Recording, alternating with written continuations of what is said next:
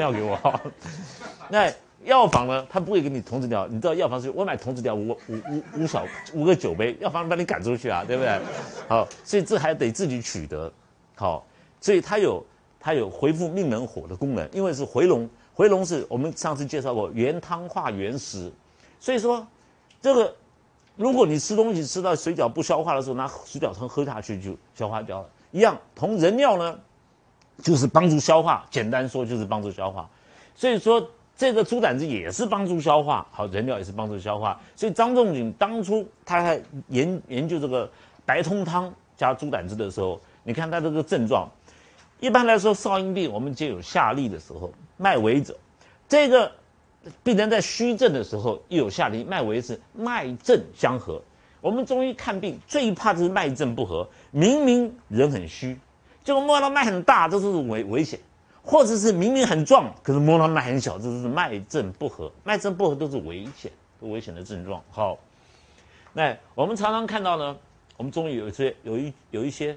俗话啊，就好像念歌诀一样，我们叫男怕脚肿，女怕头肿。女人呢，哦，出车祸，如果出车祸大的车祸，头肿起来危险；男人呢，脚肿起来危险。那女人反过来，女人如果脚肿，有的肿了三四十年，肿了五六十年，的脚还肿在那边也没死哈。男人脚肿不活不过多久就走了。好那当我们发现他脚肿，或者是女人头肿是逆症的时候，知道他是危险的时候，那病得很好哈，都没有感觉啊。你摸他的脉变得很小，很危险，哦，你知道为就脉正要合，像他的脉为者，他因为他是相合的嘛，所以白通汤就可以了。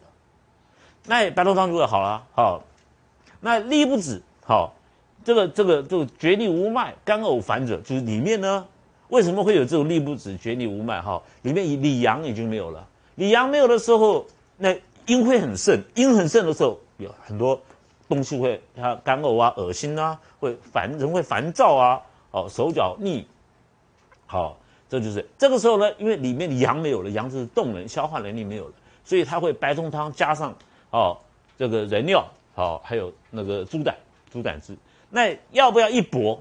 可以一搏，为什么？这到这个阶段无所谓了嘛。对不对？这个这个这个死马当活马医，了胜于无。好，了胜于无。那如果说你吃下去以后爆出则死，那爆出就是身体不接受，因为这个是人尿啊，好生腹啊，这个很很阳纯阳的药下去的时候脉突然爆出来，代表说身体不受药了，不接受药。如果是脉是微微续微续的，慢慢慢慢慢慢回来，代表身体在继续接受药。好。所以，我们遇到伪症的时候，脉是微小的脉，慢慢慢慢回来的，都是很好的现象，好，可以一搏。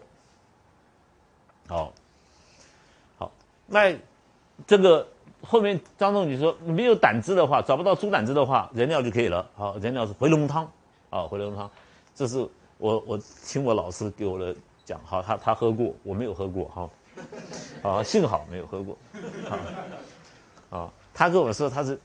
他说喝了之后，他说我真的是没有办法，那是痛的，不晓得，硬是喝下去，好，当场就好了，很厉害，这是真真是有效，啊，所以你看药典的时候，看人尿，好，童子尿专门治跌打损伤，哦，哇，那个效果非常，腰痛，强烈的腰痛，好，下次你自己扎不到针的时候，你叫你儿子小个病给你，好，那那你可以当着他面喝，躲起来喝也可以，不然他吓到人了，他怎么喝我的尿？啊，对啊，那中中医是这样子哈。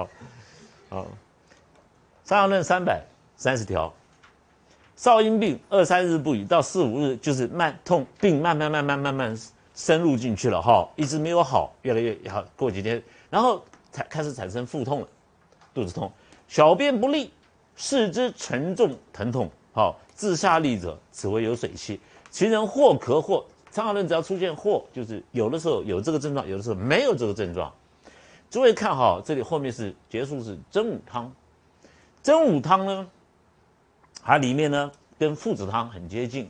你把真武汤里面的附子汤里面的人参拿掉，换成生姜，哎，就是真武汤症。好，真武汤，真武汤呢是里寒用的，小便不利。好，附，你看好，关节四肢沉重，好，小便不利使用的。诸位看这个腹痛，好，过去呢，这个南方南派的温病派的。啊，肚子痛就开始很多活血化瘀的药，好一些补血的药下去。实际上，经方在开腹痛的时候，大龙真武汤里面有白芍嘛，好，但是它主要还有炮附子在里面。痛的时候，我们知道是寒，好，里面有淤血。你有淤血的时候会痛，活血化瘀。但是你如果光开活血化的化瘀的药的时候，你没有开祛寒的药的时候，这个痛不会去。所以一定要祛寒，好。所以泡附子常常腹痛的时候，不单单是白芍，泡附子下去。所以我们有芍药甘草附子汤，好。所以这个热药是要祛寒用的，好。那热药有什么好处呢？待会我们介绍厥阴篇的时候，大家就会体会到，我们一定要热药来解决很多问题，好，很多的问题。好，那所以这个汤就是里面水气很盛嘛，好，这个是也有水气，有水气，他身体自己已经在排了，会自己下利啊。那有腹痛、小便不利，我们知道里面这个这个这个这个这个水气停在里面，小便小不出来，从大便排出来，哦，里面是寒湿很盛，所以说真武汤，好，那真武汤当然说，如果小这个水不排掉，你一动的时候头就会昏。真武汤的里边寒湿的时候，水盛的时候会头重脚轻的感觉，好。所以常常讲头头啊，常常要要摔倒那种感觉，头昏要晕倒的感觉，就是很标准的真武汤症啊，真武汤症。好，那好，诸位看这个真武汤呢，你看哈，茯苓三，白术二，附子汤的时候，白术比茯这个茯苓多，真武汤反过来是茯苓三，白术二，最主要是把这个水要沥出来，所以我们。祛湿的药开的比较少，利水的药开的会比较多一点。好，那芍药可以去腹痛，泡附子也可以去里寒，同时也可以去腹痛。好，你看它的加减的方式。好，这五味呢，你水八，比如说你八升，你就把它当成八碗，八碗煮成三碗，把渣丢掉，对不对？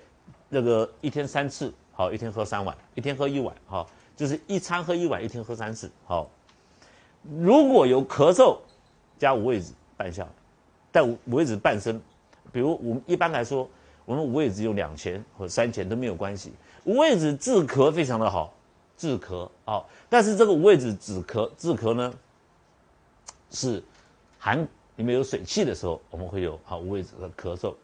细辛干姜呢，好干姜能够温中，因为里面有水，好有那个细辛呢能够这个干姜是胃，中焦胃里面好，细辛呢是下焦肚子，所以麻黄附子细辛汤，我们的细辛。那个下焦里面寒湿的时候，下焦的寒湿，我们靠细心来升提这个阳气，好，升提阳气。如果小便很利，但我们知道茯苓是利尿，就不要把茯苓拿掉。如果拉肚子很严重的，我们把芍药去掉，哦，因为芍药活血化瘀的功能有，也有滋阴的效果在里面。所以如果下利下利的很严重的话，你可以把芍药拿掉，好，加干姜下去，然后干姜的温中，好。如果呕者去附子，好加生姜。这个恶心出来的时候，我们用生姜，为什么？因为这个是代表胃里面有水。因为你干姜已经有了，再还要用生姜。干姜是温中，但是干姜不能去胃里面的停水啊，所以还有恶心的时候，我们就要用生姜啊。那前面已经有已经有生姜了，再加重好，这跟前面合起来，比如说这个这个三两呢，他说跟前面加起来哦，变成半斤，半斤的话可能是四五片生姜，好，你可以多一点，六片也没有关系。好那这个是它的加减的方式，好，完全看当时临症的时候来决定。好，第三百三十一条，少阴病呢，下利清谷，里寒外热，手足厥逆，好，脉为郁结者，身反不恶寒，其人面色赤，或腹痛，或干呕，或咽痛，或痢止，脉不出者，通脉四逆汤。好，回来我们。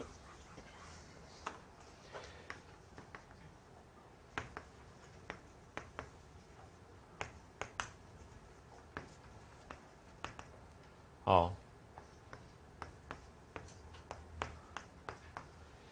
这个少阴呢会有问题，是因为太阴有问题，所以太阴的寒湿，好阴症呢这边都是阴，好热症这有在阳症，只有到厥阴的时候，你才会看到寒热并结。哦，在这边是因为太阴有寒湿没好。这寒湿越来越盛，越来越盛，呃，渗到影响到，好，这个寒湿呢，好，影响到，好，这个这个少阴、心和肾中间，这寒湿很盛，好，所以呢才会有这种少阴病。少阴病是因为太阴病没治好才跑出来的。那你堵在这个中间的时候，好，中焦中焦都是寒湿，下利清谷，代表里面很冷嘛，很寒嘛，好，那东西不消化，吃下去玉蜀黍就排玉蜀黍，好吃青菜就排青菜，好，这种状况的里面是寒，那人是有常人正常人的，里面应该是热的，外面是冷的，好，所以你摸到皮肤上是冷的，病人身体里面是热的，人我们常人这叫正常人，啊，因为所以人的正中心的地方是心脏搏动，然后跟小肠。那心脏小肠中间有个大动脉，好，正常的心脏搏动到小肠去。那我们知道里寒外热，里面现现在呢，如果有下利代表正常人是里热外寒，对不对？现在变成说下利清谷代表里面是寒的，因为太寒湿太盛，从太阴进来。那手脚全体代表手脚的温度是跟你肠胃的温度来的，好，脾主四肢，所以说手脚冷，手脚冷的时候，如果一般的手脚冷。好，你们一般人的手脚冷，哎，女孩子怎么一牵手那冷，那个冰冷的小手有没有？那个那个胳膊都是手冷，不见得会到手肘，到手肘冷就很危险了。女人呢，一般都是手掌比较冷，好，手指头尖到手手腕这边冷，那只是手足冷而已。如果手指头到手肘或脚到了膝盖的时候，就叫做厥逆，好，湿逆。我们讲湿逆汤，就是已经冷到手肘，冷到膝盖，那叫湿逆汤症。好，你如果这手脚冷，就是手脚冷而已，他不会讲湿逆。好，那脉为郁结，里面很寒很盛啊。好，那结果呢，出现个现象，身反不恶寒，其人面色赤，或腹痛，或干呕，或咽痛，或止痢，或好这个或脉不出者，通脉是力量。为什么说会会有这种痢止的现象？因为里面寒湿到了一个阶段以后，哈，寒越来越盛的时候，里面阳已经快绝了，阳快绝往外走的时候，脸上会看到比较赤色。这个赤色不应该出现的时间出现，比如说我们出现的这个这个冬天，冬天应该颜色比较暗一点。哎，他怎么脸？你看，你看这个人脸色很好啊，你看这脸是红色的，什么是脸色红的？那个就是里里里阳里阳哦往外走，面色是赤色的，哦，所以我们如果是红润的颜色，应该是在夏天的时候，哦，或者春天夏春夏好仲夏在那长夏的时候，相生的季节看到红色。而且红色是均匀的，像他这种面色赤的时候，都是两拳的地方，拳的地方红赤的，好，总的不对啊。里里寒很盛，好，那里寒很盛的时候呢，我们用通脉四逆汤，脉不出者通脉四逆汤，好，通脉湿泥汤，我们前这个跟四逆汤有一点点差异。这个通脉四逆汤呢，我们的四逆汤好，如果我把处方移过来哈，对吧？好，你看。甘草泡附子参用，泡破八片，干姜是三。你如果把干姜减一半，就是一般的四逆汤。重用干姜的时候，就代表，因为我们知道刚刚那个症状要温中，里面都太冷了。那老师到底有什么好处？可以预测什么疾病？你看中医好不好？好，我不是讲心看肾吗？心脏在这边，心搏动以后，哈，心脏搏动的产生的热，一热，心一热到小肠，就是经过这个大动脉到了小肠里面去。当里面寒掉的时候，因为太阴并没有你没有治好啊，寒湿跑到少阴在心上正中间，中焦冷掉，中焦开始寒的时候，你以为寒就没事了，那不是哦。我们有一种病。它是动脉血管剥离，就是在这一段砰破掉，破掉的话，对西医来说，一般的小医院还不行，要到大医院去做大手术，把它那个动脉拿掉，给你换个塑胶管上去哈。这个可不可以预测？西医一定不能预测，西医没办法预测啊。啊，等它破掉，嗯，那破掉了，好，不能动，不不要动，好，就因为它动怕，因为我们这个破掉的话，它父母我们膜会把它包住，暂时不会有事，然后给，然后他要把你切掉，换一根。这可以预测的，像刚刚里面没事在那边下力，好里寒外热的时候，为什么会破裂？诸位这样子想。冬天的时候，你如果到了那个住在美北美，好，或者是住了东北，结果呢，你拿水管在外面浇花，对吧？浇花，结果结果你晚上的时候，我们在北美哈浇花，晚上浇花一定要把浇完后水关了，水的水会放掉啊。那你第一次去你不知道啊，你就你就水那个水龙头忘水龙头忘了关。那个喷水枪也也就放在那边对，那个水是饱满的状态之下在水管里面，就第二天早上起来，你看破水管破裂了，你还在那边骂谁把我水管弄破了？一定是什么野熊啊或者什么东西啊？其实不是，是冰破了。所以寒的话，寒很盛的时候会爆裂掉，爆裂的原因就是寒来的。所以两种这个这个我们中风，一种是里面堵塞到了，一种是里面那个血管破裂掉。好，所以说你如果说是淤血块跑回心脏堵到了，也是寒嘛。淤血块为什么跑回心脏？刚开始从身上最远的地方，离心脏最远的地方就是脚趾头边，所以你脚是冷的，你那个脚是冰的。我们是我们如果你是冷的也就好，冰的就是说，你晚上睡觉盖了被子穿了袜子，到早上还是还是冷的，啊还是冷，那种冰的。那你如果脚是比较冷的，你睡的觉要一段时间脚又温起来，脚是热的最好了，那你睡觉脚还露在外面，那最健康了。所以说，你如果湿湿的末梢，为什么讲湿逆？湿逆，你的末梢如果太冷的时候，那个血会结块，结成一块块，这个是血块的来源嘛？好，那就好像冬天一样，那河水就结冰了，所以冷才会造成实，血块才会结石嘛。所以我们为什么要泡附子下去？哎，它很热，一热血块就化掉了。好，中医用寒热，所以张仲景用寒热来来来辩证，他用用热药下去把。阴寒的症状去掉，那西医呢？不不管那个寒热，他没有什么寒热的观念，他是阿阿司阿司匹林或者是沃夫林，沃夫林是老鼠药啊，然后给病人吃，把血弄得很稀。可是你不知道，你这个是毒药下去下去，你不知道寒热，你把血水排掉了，所以血管管壁里面的水会因为这些药而丧失掉。丧失掉的时候，里面更冷啊，所以你吃阿司匹林，吃那沃夫林，吃是越吃脚越冷，吃我们的芍药甘草附子汤，越吃脚越热。哦，所以说你说我怎么知道中药有效，西药没效？你吃一下，脚热起来就有效。你看看哪一个？哦，你不相信你就试试看。哦，那我看每天我美国病人通通是吃西药的，啊，每一个都脚是冰的来找我的，脚热的都没来找我，啊，脚都是冰的来找我。好，那你如果用热药下去，附子下去，一热起来，当中里面的血管热，怎么会有这种现象呢？所以当病人出现的时候，一出现失力，你你手脚这个手脚冰冷的，对不对？到这边，然后下力不止，我们知道里寒很盛。当我们判定他里寒的时候，我们就可以预测，你赶快要治好哦，不治好，动脉血管会剥离。那西医的统计学很好，西医统计学很好。你你你你在五十五岁到六十岁啊，大部分都是腹腔；六十五岁以上啊，就这个胸腔里面血管破裂掉啊。他把年龄都好，因为他很多人发生这个事情，然后编得很好，这个可以把它取过来。好，把它好的资料拿过来。可是呢，为什么会破裂？不知道。破裂里寒嘛，一句话就讲完了。好，你看你要躺那边做个手术，把这个切掉，换个那个动脉血那个换个塑胶那个血管在里面，还是吃吃我们的四逆汤？这个还不需要用了人尿嘛？不要怕，对不对？这个从外生长就好了。对，你重用干姜，所以干姜很好用啊。你说我干姜一重用变成通脉四逆汤，干姜减一半变成四逆汤，对不对？为什么这个时候干姜加重用？就是张仲那个经方的是张仲景就已经了解到，这个时候就必须要用干姜重用温中，好，原因理由就在这里面。当你了解这个处方以后，你你说老师三这个三钱，好，这治肝才两钱，附子一枚大的一枚是三钱，那老师我四钱有没有关系？那不要不要那么龟毛，当然好啊，只只多不可少，懂不懂我意思？这是中药的剂量。中药的剂量，你你只可以多不可以少。比如说，我告诉你，这个人要葛根要六钱，你开个三钱就不行。你你白那个那白虎石膏一定要一两以上才是老虎。就你开个五钱，开下去是小白猫，那不是老虎。好，要既然叫白虎就要重用，好，要大老虎。那你如果说你用水三碗去煮成一碗半，再把它去掉，分温再服。好，早晚饭前各吃。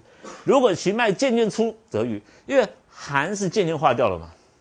那冰块是慢慢慢慢融化，自然界是不是要要融融化了，对不对？好，如果其脉渐出者，病人就好了，那个里寒化掉了。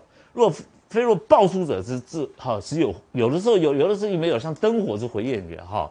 那你如果把那个冰块丢到热水里面，就这样子，那已经两个不相往来了哈，两个相冲的。这个时候面赤者。如果看到面赤者，我们还是要想尽办法救他嘛。好，遇到这个视逆的时候，好，我们加葱。葱白呢，白通汤葱就是表里能够通啊，能够通表里。这个葱白这个药是白色的，好入肺，啊，色白通通是入肺，辛辣也是入肺。所以你说老师，那我们不用大蒜呢？啊，葱大蒜不一样，大蒜是色白入肺，但是葱是像个管子一样，所以像气管一样，好，像气管一样，同时像毛孔一样，好，所以葱很好用。那如果说这个急救的时候，我吃醋，我不要葱，不要那么龟毛啊，吃吃酒精。那为什么酒？如果中国过去有酒是阳数，阳阳的数，好，阴阴数是六，阳数是九，哦，所以会酒精。那你说老师，这我少一根，对不对？超级市场上八根刚好是这样子一一头，那这老师少一根，真是哈，你就不要那么不要那么跟他斤斤计较。那我的葱比较大一斤，你怎么知道汉朝的葱长什么样子，对吧？哦，所以说好不要去斤斤计较。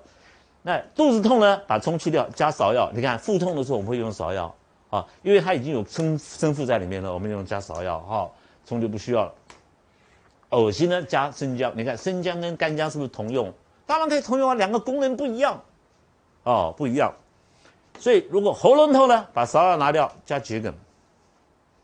好，桔梗是治疗我们喉痛很好的一个方子，但桔梗最主要是化痰，痰里面喉咙里面有痰的时候，我们会用桔梗，啊。那下如果病人下痢止了，停了，脉还不出来的呢，把桔梗拿掉，加人参，好，就是告诉你它是虚症。桔梗是治痰，但是桔梗不补虚，好，这个脉不出者，哈，就代表气脉还没回来，好，力停止了，代表病人回来了，但是身体是很虚的，这个时候才会加人参，好，这是它的加减，好，这个症呢，少阴病。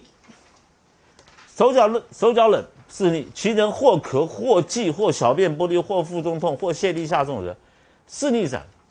这个汤方出在这里很奇怪哈，很奇怪，因为我们所谓四逆汤跟四逆散不太一样。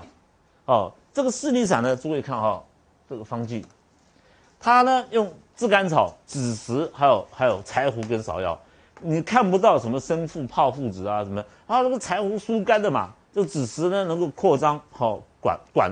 管道，比如说胆的管子太窄了，好，或者是这个大肠的肠子的管子太太小了，燥燥湿在里面了，或者胸腔里面了哈，心脏呢那血管太窄了，也可以用枳实，哦，胸满的时候，所以张仲景都在用枳实，哦，那芍药的时候痛，好，芍药的时候，那个老师这个方子怎么跑到少阴症来？当你在是我们的这个心，哎，抱歉哈。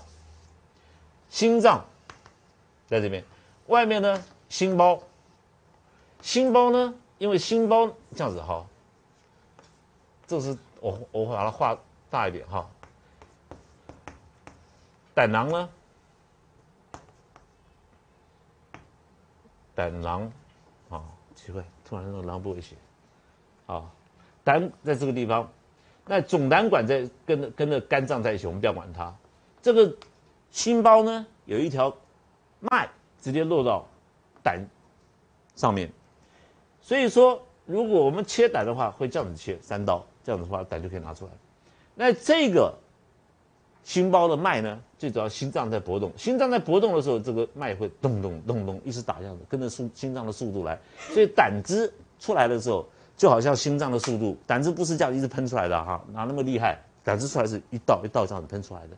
胆汁的速度跟心脏是相通的，啊，那当你在寒湿很盛的时候，中焦的寒湿很盛呢，会影响到它，啊，因为寒湿很盛，你身体不消化，不消化了，寒湿在外面，就里面太干了，好，会造成这种结果，啊，那这治那个四逆散呢，变成我们来拿拿来治胆结石、胆发炎的时候，非常好、非常好用的一种处方。那胆结石、胆阻道是痛的要死，肚子痛，然后手脚是冷的啊，冰冷的，那胆结石。所以你看它这是祛湿祛热哦，没有什么祛寒的药在里面，好增润一些津液在里面。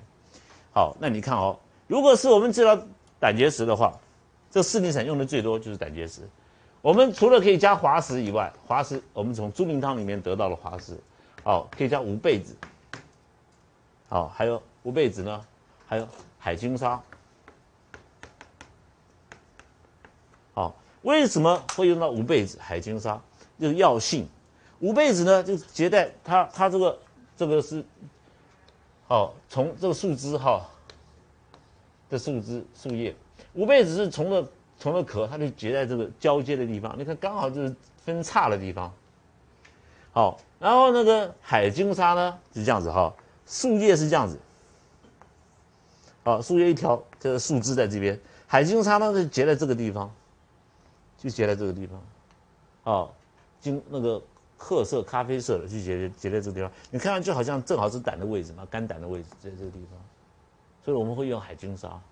哦，那一般来说，它原因呢是胃寒引起的，因为视力症嘛。啊，里面寒湿嘛，所以说诸位你想想看哈，那个你如果说这个我我要减肥啊，我要减肥，这个我不吃东西啊，你从晚上六点钟开始吃完晚饭就不吃了，到第二天中午再去吃饭，哇，差过过十二个小时，到了十五个小时开始吃，一天两天没有关系，日积月累下来以后，因为你没没有没有去活动它嘛，冷掉，慢慢寒湿就会累积起来。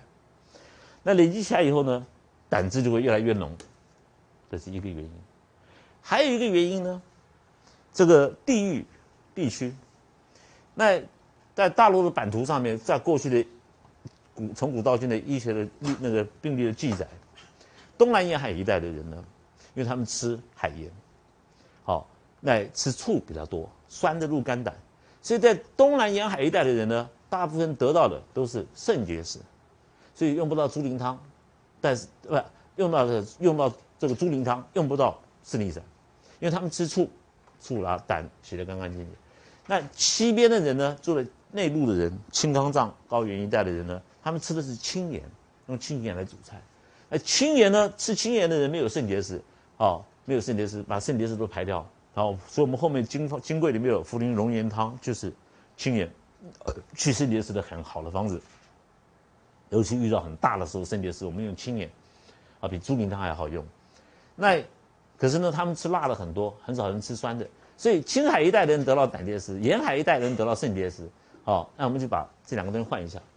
所以我们如果说我去做生意也很好，哈，我们大家，然后我讲完以后，大家都开始用青盐了，对吧？啊，然后然后开始那个青海那边我带醋过去给他们吃，好，好，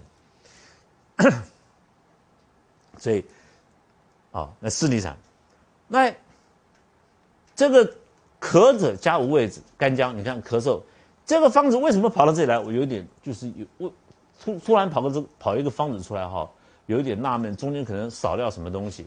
诸位可以看，平常我们那个张仲景汉朝的单位都是什么几两有没有？几升？他说几分？好，这个不太合理，了解我意思吧？好，所以可能从别的地方来，但无无所谓，既然在里面，我们就好。反正有咳嗽加五味子干姜，这是很合理的。病主下利，因为干姜是温中嘛，好，咳嗽是五味子。好，动悸的时候我们用桂枝，对的啊。悸动心下悸的时候是桂枝，脐下悸的时候是茯苓甘草汤，对不对？心下悸是桂枝。好，那小便不利的加茯苓，茯苓本来就利尿的嘛。好，那腹中痛的加炮附子，你看到没有？好，炮附子，泡过以后呢，把它打碎打开来，然后想。为什么腹中痛不用白芍？泡附子，热，哦，把寒去掉。好，那如果说好这个泻力很重的，好，为什么要我们煮煮泻白？泻白这个药呢，在后面胸脾篇我们会介绍到。泻白这个味，泻白拿起来闻到闻到，然后老师这个我怎么知道它是泻白？拿起来闻到就是大蒜味，大蒜味很重啊。好，泻白是本身是入肺的。入肺的，好，那你如果下痢很重的时候，这种下痢重的时候，因为它是热热热，里面是热，所以才会用这种这种柴胡啊、哦枳实啊这种药。那我们用这个泻白呢，好能够宣肺，好能把肺打开来。那肺跟大肠是表里的，好，这个时候我们用去去哦去，因为它不是寒力，你寒力的话，你才会用到。什么那个那个白术啊，好好这个茯苓四逆汤什么啊，一般的四逆汤都可以，好还是热力这种泻白肺宣一宣肺开来以后，汗一出来力就止掉了，好力就止掉了，这是一个热力的状态。啊，看他看他的处方的加减很像张仲，就像张仲景啊，只是这个调病，所以我说门槛不能太高，门那个那个小徒弟啊让他摔倒，有时候他他放错了，好放错调病地方，好，诸位看。三百三三十三条，少阴病，下痢六七天，照理说夏令营一个礼拜了，应该脱水啦，脱水的精液没了，那不是一直在下痢吗？造成小便不利。你问他小便好不好？小便不利，嗯，这个有有脱水的现象，渴而呕，渴心烦不得眠。哦，猪苓汤，猪苓汤本来是去水热水汗，有水积在里面，又有热，又有热就是发炎嘛哈，里面有那个那个小便那个石头堵到了。哦，照理说下痢以后呢，应该是病人津液不够了，不够的话我们要去补津液，对不对？补津液，结果它造成心渴，渴是里面有热才会渴哦。寒症没有渴的，寒症啊，哈，不会渴。那心烦不得眠，哦，哎猪苓汤，你你那个肾结石堵到了，当然是这个这个这个这个这个很烦躁，哈，身体里面不舒服有痛嘛，好，这种都是啊，猪苓汤，啊，是水热并结结在里面。那水和热，照理说热是应该不会累积东西，寒才会累积嘛，结在里面。所谓热就是东西堵到了，好，